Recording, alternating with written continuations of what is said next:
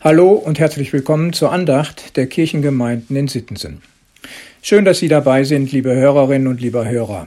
Heute am Dienstag, den 13. September. Ich lese Losung und Lehrtext für diesen Tag. Psalm 118, Vers 14. Der Herr ist meine Macht und mein Psalm und ist mein Heil. Und aus Römer 15, Vers 13. Der Gott der Hoffnung erfülle euch mit aller Freude und Frieden im Glauben, dass ihr immer reicher werdet an Hoffnung durch die Kraft des Heiligen Geistes.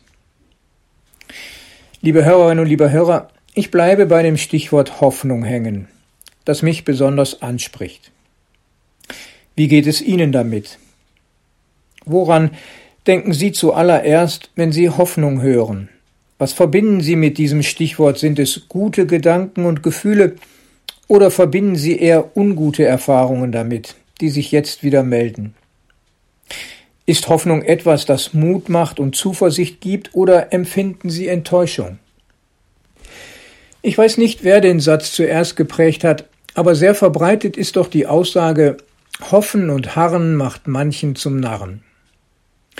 Dahinter steckt wohl die Erfahrung, dass Menschen sich vertröstet fühlen auf eine Zeit, die ihre Erwartungen erfüllt, und diese Zeit verlängert sich immer mehr, ohne dass die Erfüllung eintritt. So wird das Aufschieben immer unerträglicher und schließlich wird die Hoffnung aufgegeben. Mancher erwartet dann einfach nichts mehr, weil er nicht enttäuscht werden möchte.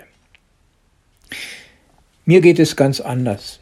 Wenn ich an Hoffnung denke, dann verbinde ich damit gute Gedanken schöne Gedanken, die bis in meine Kinder- und Jugendzeit zurückreichen.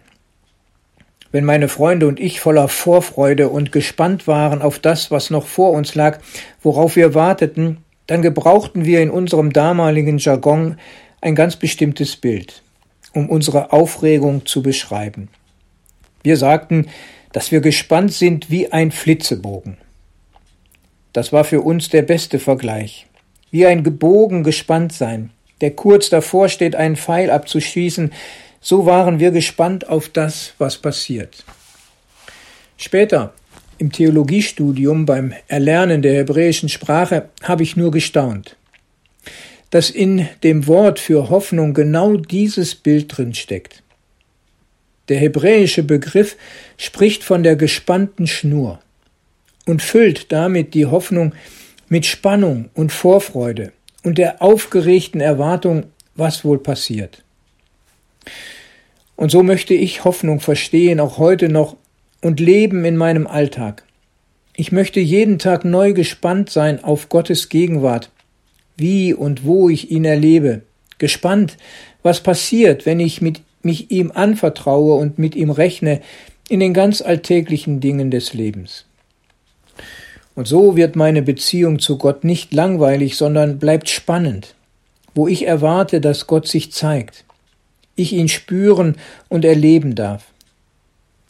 Ich wünsche mir, dass diese Hoffnung nicht abnimmt, vielmehr sich auch in meinem Leben zeigt, dass ich immer reicher werde an Hoffnung. Ich meine Erwartungen auf Gott ausbaue, indem ich mehr und mehr Gott mit hineinnehme in mein Denken und Fühlen, in meinem täglichen Erleben. Liebe Hörerinnen liebe Hörer, das wünsche ich Ihnen auch, diesen Reichtum an Hoffnung. Gespannt sein auf das, was Gott Ihnen in Ihrem Alltag zeigt, was er Sie erfahren lässt, wo er Sie führen und leiten möchte. Herzlich grüßt Sie, Ihr Pastor Ralf Schöll.